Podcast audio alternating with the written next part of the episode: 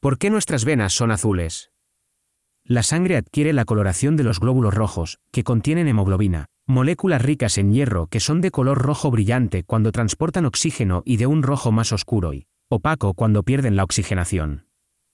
Entonces, ¿por qué las venas de tu brazo parecen azules?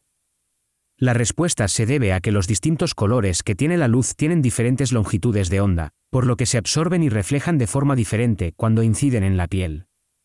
La luz roja tiene una longitud de onda muy larga, por lo que puede atravesar la piel con cierta facilidad y se absorbe en la hemoglobina de la sangre. En cambio, la luz azul tiene una longitud de onda mucho más corta, por lo que se refleja principalmente en la piel. Si se proyecta luz blanca, la mezcla de todas las longitudes de onda, sobre el brazo, donde se encuentran las venas, la luz roja será absorbida y la azul será reflejada.